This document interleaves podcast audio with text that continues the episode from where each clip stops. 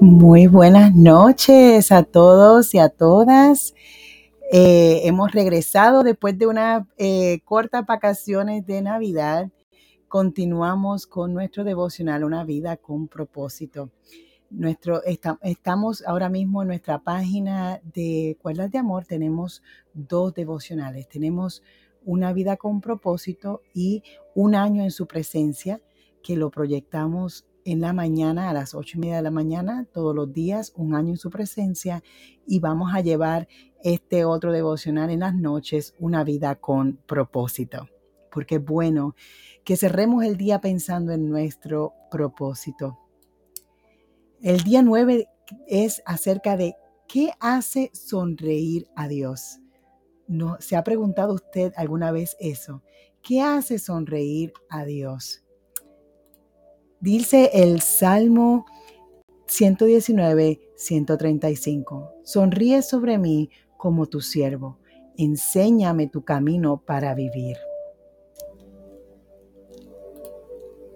Hacer sonreír a Dios debe ser la meta de cada cristiano, ya que agradar a Dios es el principal propósito de nuestra vida. La tarea más importante que tenemos es descubrir cómo hacerlo con exactitud. La Biblia indica que descubramos lo que le agrada a Dios para hacerlo. Es una dicha que la Biblia nos presente un ejemplo claro de que la vida que, que, agradó a Dios eh, se llamaba un hombre y su nombre era Noé. Noé era un hombre que agradaba a Dios. En su época, el mundo en su totalidad se hallaba en bancarrota moral. Todos vivían preocupándose por su propio placer en lugar de complacer a Dios. Dios no encontró a nadie en la tierra interesado en agradarle y estaba afligido y hasta le pesó el haber hecho al ser humano. Estaba tan disgustado con la raza humana que consideró borrarla de la tierra. Sin embargo, hubo un hombre que lo hizo sonreír. La Biblia dice que Noé era del agrado del Señor. Dios dijo, este individuo me agrada, me hace sonreír, voy a comenzar con él una nueva familia. Y tú y yo estamos hoy vivos aquí porque Noé contó con el favor de Dios. Del estudio de su vida aprendemos los cinco actos de adoración que hacen sonreír a Dios. Número uno, Dios sonríe cuando lo amamos por encima de todo. Noé amó a Dios más que a nada en el mundo. Incluso cuando nadie más lo amaba, la escritura afirma que durante toda su vida Noé cumplió fielmente la voluntad de Dios y disfrutó con una, de una estrecha relación con Dios. Lo que Dios más desea, la voluntad que, que más quiere Dios es que tengamos una relación con Él. A Él le encanta tener una relación de compañerismo, hablar contigo todos los días. La verdad más asombrosa del universo es que nuestro Creador quiere estar en comunión constante con nosotros. Él dice, porque más me deleito en la lealtad que el sacrificio y más en el conocimiento de Dios que en los holocaustos. ¿Sientes palpitar la pasión de Dios en ese versículo? Él le ama de todo corazón y desea que su amor sea recíproco, que tú también lo ames, como Él amó que lo conozcamos como Él nos conoce y que pasemos tiempo con Él. El aprender a amarlo y ser amado por Él es lo que Él más desea. Es por eso que envió a su Hijo unigénito para que todo aquel que en Él crea no se pierda, mas tenga vida eterna con Él. No hay ninguna otra cosa que tenga tanta importancia. Jesús lo llamó el mandamiento más importante. Ama al Señor tu Dios con todo tu corazón y con todo tu ser y con toda tu mente. Ese es el mandamiento más importante. Dos, Dios sonríe cuando confiamos en Él completamente. Lo segundo que hizo Noé, que agradó a Dios, fue confiar en Él, incluso cuando parecía no tener sentido. La Biblia dice, por la fe, Noé construyó un barco en plena tierra. Fue, fue advertido sobre todas las cosas, aun cuando no se veían, y actuó basado en ello. Como resultado, Noé llegó a tener una gran amistad íntima con Dios. Imaginémonos la escena. Un día Dios se acerca a Noé y le dice, los seres humanos me han decepcionado y todo el mundo y no hay nadie salvo de ti que quiero salvar. Cuando Noé te, te, te miro, me haces sonreír y quiero pasar tiempo contigo. Estoy satisfecho con tu vida. Voy a inundar el mundo y a comenzar de nuevo con tu familia y quiero que me construyas un barco gigante porque tú y los animales, para que tú y los animales se salven. Había tres problemas que podrían haber hecho dudar a Noé. En primer lugar, él no conocía la lluvia porque antes del diluvio, Dios irrigaba la tierra del suelo para arriba. La gente nunca había visto un arco iris. Y en segundo lugar, Noé Noé vivía a mucha distancia del océano más cercano. Aunque pudiera aprender a construir un barco, ¿cómo hará para trasladarlo al mar? En tercer lugar, reunir a los animales y cuidar de ellos era un problema, pero Noé no se quejó ni se excusó. Tenía plena confianza y, y esto hizo a Dios sonreír. Confiar, confiar plenamente en Dios significa tener fe en que Dios en que Él sabe que es mejor para ti. Espera que se cumplan sus promesas, te ayude en tus problemas y, y que hagas hasta lo imposible y Él hacer hasta lo imposible si fuera necesario. La Biblia dice, Dios se complace en los que honra, en los que le honran y en los que confían en su constante amor. A Noé le llevó 120 años, sí, escuchó bien. A él le llevó 120 años construir el arca. Supongo que hubo días en que se sintió eh, descorazonado, cansado. Y después de años y años, sin ninguna señal de lluvia, lo tildaban de, con crueldad de loco, eh, se burlaban de él y este piensa que Dios le habla. Me imagino que los hijos de Noé tuvo que haber sentido vergüenza en algún momento, ¿verdad? Por, eh, por, por, el proyecto este del barco y lo que la gente decía de él. Sin embargo, él no dejó de construir. ¿En qué aspecto de tu vida necesitas confiar más a Dios? La confianza es un acto de adoración. Escuche bien, la confianza es un acto de adoración. La adoración no solamente es cuando cantamos los domingos en la iglesia, también la confianza en Dios es un acto de adoración. Así como los padres se alegran cuando sus hijos confían en su amor y sabiduría, nuestra fe eh, eh, que se fomenta en Dios agrada a Dios. La Biblia afirma que sin fe es imposible agradar a Dios. Dios sonríe cuando le, le obedecemos de todo corazón. Salvar la fauna del diluvio mundial requería poner atención a la logística y a los detalles. Había que hacer todo exactamente de acuerdo con el requisito de Dios y con mucha atención a cada detalle y de acuerdo a las instrucciones que él había dado. Él no dijo, construye cualquier bote que quiera, yo lo voy a llenar. No, él le dio instrucciones detalladas acerca del tamaño, la forma, materiales que debía usar, así como el aspecto, al número de animales que debía traer. La Biblia nos relata que la respuesta de Noé dice, y Noé hizo según todo lo que Dios le había mandado. Hay otra versión que dice, hizo exactamente como Dios le mandó. Observa que Noé obedeció absolutamente todo, no desobedeció ninguna instrucción y con toda exactitud, en tiempos y formas eh, y forma de acuerdo con lo que él, que Dios le mandó. Él hizo exactamente lo que tenía que hacer. Eso lo hizo de todo corazón. ¿Y cómo Dios no iba a sonreír cuando vio a Noé siéndole fiel y obediente? Si Dios te pidiera que construyeras un barco enorme, ¿te atreverías? ¿Te, tendrías que preguntar eh, para qué? ¿Verdad? Y, y quizás pondrías excusas. Noé no las tuvo obedeció a Dios en todo y de todo corazón, lo que implica hacer cualquier cosa que Dios nos pida, sin reserva ni, titubeos. Nada de andar con dilataciones y decir voy a orar por eso, voy a esperar que Dios me confirme. Debemos hacer las cosas sin demora. Cualquier padre sabe que la obediencia con retraso es realmente desobediencia. Dios no nos debe ninguna aclaración ni explicación ni de motivo por qué nos está pidiendo hacer algo. Para entender podemos esperar, pero para obedecer no. La obediencia instantánea nos enseña más acerca de Dios que una vida de estudios bíblicos completos. En realidad, nunca entenderás algunos mandamientos si no los obedeces primero. Obedecer abre la puerta al entendimiento. A veces intentamos ofrecerle a Dios una obediencia parcial. Queremos elegir, seleccionar qué mandamiento obedecer. Hacemos una lista de los mandamientos que nos gustan y los que queremos obedecer, pero no tomamos en cuenta lo que nos, nos parece irrazonables y difíciles, costosos o mal vistos. Asistiré a la iglesia, pero no voy a diezmar. Voy a leer la Biblia, pero no voy a perdonar a los que me lastimen. La obediencia a medias, mi gente, es desobediencia.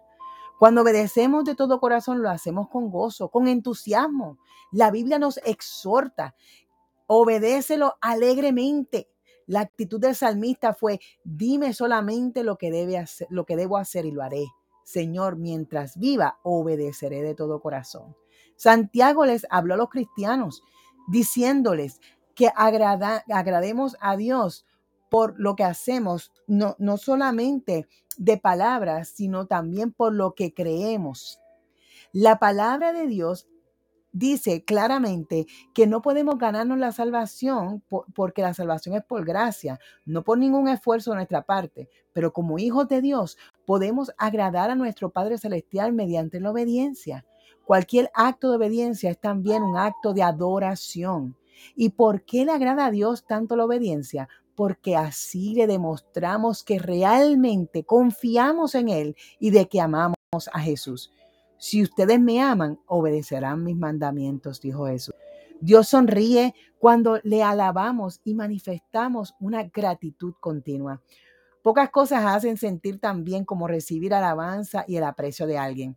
A Dios también le encanta. Él sonríe cuando expresamos, expresamos con nuestra adoración gratitud a Él. La vida de Noé complació a Dios porque vivió con un corazón lleno de alabanza y de acción de gracias. Lo primero que hizo Noé después de sobrevivir fue darle una, una expresión de agradecimiento a Dios. Gracias al sacrificio de Jesús, hoy ofrecemos no, no ofrecemos sacrificios de animales, no tenemos que hacerlo como lo hizo Noé. Pero en cambio nos mandó a hacer un sacrificio de alabanza, sacrificio de gratitud. Y usted dirá, pero ¿qué es un sacrificio de alabanza? ¿Qué es un sacrificio de gratitud? Alabar a Dios cuando las cosas no salen bien es bien fácil, pero alabar a Dios cuando las cosas no salen mal es difícil. Eso es un sacrificio de alabanza. Sacrificio de alabanza es decir, Señor, gracias porque hoy llovió y me mojé. Gracias, Señor, porque quizás no tengo lo que, lo, que, lo que quiero en este momento, pero yo sé que me estás preparando para recibirlo en el futuro. Si usted ha perdido gente en su vida, gracias Señor porque los pude conocer y estuvieron en mi vida el tiempo que estuvieron. Eso es un sacrificio de gratitud, eso es un sacrificio de alabanza. Alabamos a Dios por lo que Él es y le agradecemos por todo. David dijo, con cánticos alabaré el nombre de Dios, con acción de gracia lo exaltaré. Esa ofrenda agrada más al Señor, porque es una ofrenda de corazón. Algo asombroso sucede cuando ofrecemos a Dios nuestra alabanza y gratitud, especialmente cuando la hacemos en momentos difíciles. A mi madre le gustaba cocinar para mí. Incluso después de haberme casado, dice el autor del libro, cuando íbamos a una visita con mis padres, me preparaba una mesa eh, con, con platos increíbles. Y una de las cosas que más le gustaba en la vida era vernos comer y disfrutar lo que preparaba. Y eso me pasa a mí. Este, yo también, a mí me encanta cocinar para mi familia y verlos comer, ¿verdad? Lo que uno hace con tanto cariño.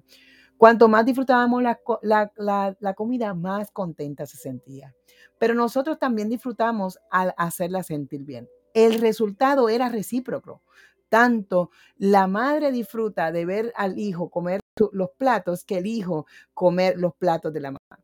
La adoración también opera de la misma manera, puesto que disfrutamos lo que Dios ha hecho por nosotros y expresamos nuestro gozo, Él también recibe con alegría nuestra gratitud y nuestra, nuestro gozo.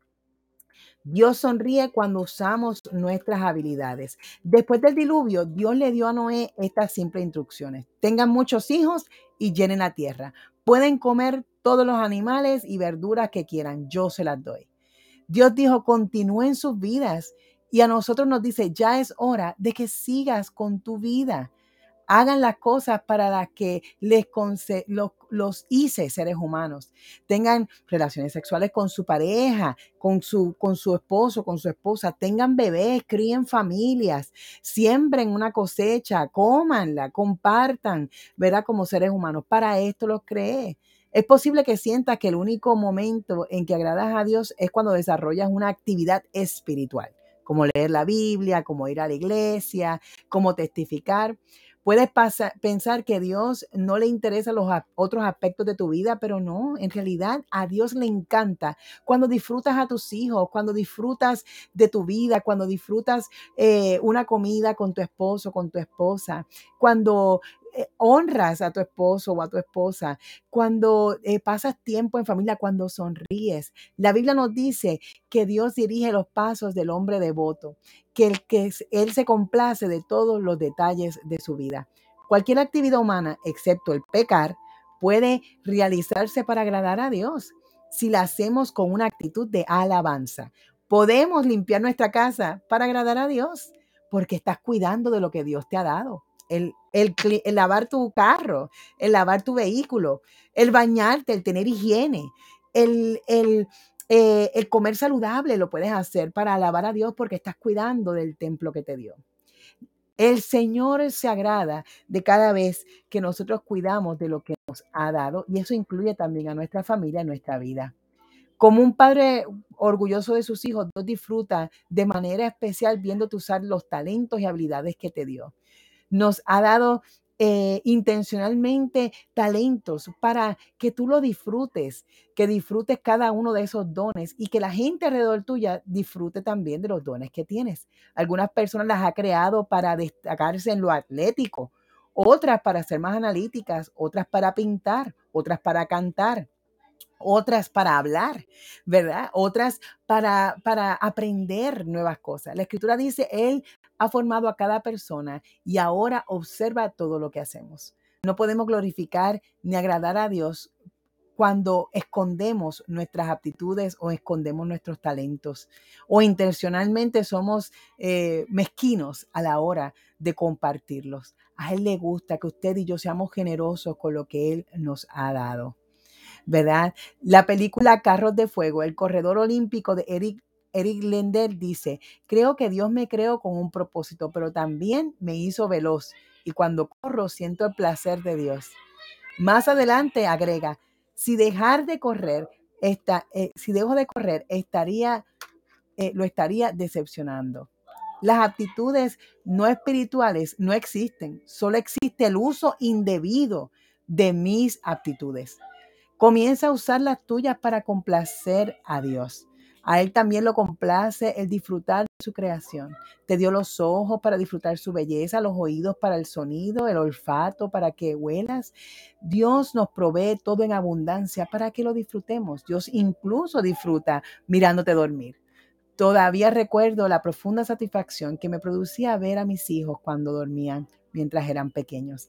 A veces llegamos a tener un día cargado de problemas, con muchas ansiedades, pero cuando duermen los niños y los miramos, nos sentimos seguros, tranquilos y satisfechos, porque sabemos que todo vale la pena. Así es Dios con nosotros. nuestros niños no, no tenían nada eh, que hacer para que, para que los disfrutemos. A veces solamente dormir apacible nos hace sentir cerca de ellos uno, ama tanto a los niños que nos alegran cuando, cuando los miramos respirar. Mientras los niños son pequeños, eh, los vemos subir y bajar y nos, nos da mucha alegría cuando vemos a nuestros niños jugar. Y qué tristeza cuando nuestros niños se enferman y no pueden moverse o no pueden hacer lo que disfrutan. Así mismo es Dios con nosotros. A Dios le encanta mirarnos, observarnos, le encanta vernos disfrutar la vida. Dios nos ama como si fuéramos la única persona en la tierra. Los padres no pretenden que sus hijos sean perfectos ni maduros para disfrutarlo. Los disfrutan durante todas las etapas de su desarrollo. De la misma manera, Dios no espera que lleguemos a la madurez para comentar, comenzar a amarnos y a disfrutarnos. Nos ama y nos disfruta en todas las etapas de nuestro desarrollo espiritual. Mientras crecías, tu maestro o tus padres pudieron haberte dicho cosas desagradables. No supongas que Dios siente lo mismo por ti. Él sabe que eres incapaz de ser perfecto y sin pecado. Pero la Biblia dice, bien sabe nuestro Dios cómo somos. Bien sabe que somos polvo. Dios se fija en la actitud del corazón. Cuando te, cuán, cuál es tu deseo más íntimo? Ese deseo que tú tienes, Dios lo puso ahí. Agrada a Dios con él. Pablo estaba empeñado en, agradarle, yo fuera, eh, yo, ya fuera en su hogar, aquí o allá. Cuando vivimos a la luz de la eternidad, nuestro enfoque cambia. Una, un lugar de, de, en lugar de plantearnos cuánto placer me proporciona la vida, debemos llegar a pensar cuánto placer le puedo yo proporcionar a Dios con mi vida. Dios está buscando personas como Noé para el siglo XXI, personas dispuestas a vivir para agradarle, persona, su palabra afirma, Dios desde el cielo mira a los hombres y mujeres y busca a alguien inteligente que reconozca a Dios. Agradar a Dios será la meta de mi vida. No hay un lugar, eh, no hay nada que Dios no haga para quien se empeñe en alcanzar ese objetivo. Por eso hoy, en la reflexión de hoy, trata acerca de exactamente mente eso. ¿Cómo yo agrado al Señor? La pregunta para hoy es, puesto que Dios sabe qué es lo mejor para mí, en qué áreas de mi vida es, es que necesito confiar más en Él. Esa es la pregunta para considerar el día de hoy. Y quiero dejarte con este versículo. El versículo para recordar hoy es el siguiente. El Señor se complace en los que lo adoran y confían en su amor. El Señor se complace en los que le adoran y confían en su amor. Salmo 147, 11. Te invito a que oremos en esta tarde. Gracias Jesús por tu amor, por tu bondad y tu misericordia en nuestras vidas. Te pedimos, Señor, que en estos 40 días podamos encontrar nuestro propósito en ti y podamos, Señor, recibir eh, eh, el regalo de encontrarnos no solamente contigo, sino con, con quien tú nos has creado para ser. Enséñanos, Señor, a caminar contigo constantemente y a disfrutar de ti, de lo que nos has dado y hacerte sonreír. Gracias por todo lo que has creado para nuestro deleite. Ayúdanos a darte gracia en todo lo que pasamos, en lo bueno y en lo malo. Ayúdanos a adorarte, danos la gracia para adorarte, alabarte y bendecir tu nombre en los buenos momentos y en los momentos difíciles, Señor. Queremos darte placer en todo. En el nombre de Jesús, amén y amén. Gracias por hacer este devocional con nosotros. Te invitamos a que te unas mañana mientras continuamos buscando nuestro propósito, eh, una vida con propósito. Dios te bendiga, Dios te guarde. Esto ha sido Cuerdas de Amor.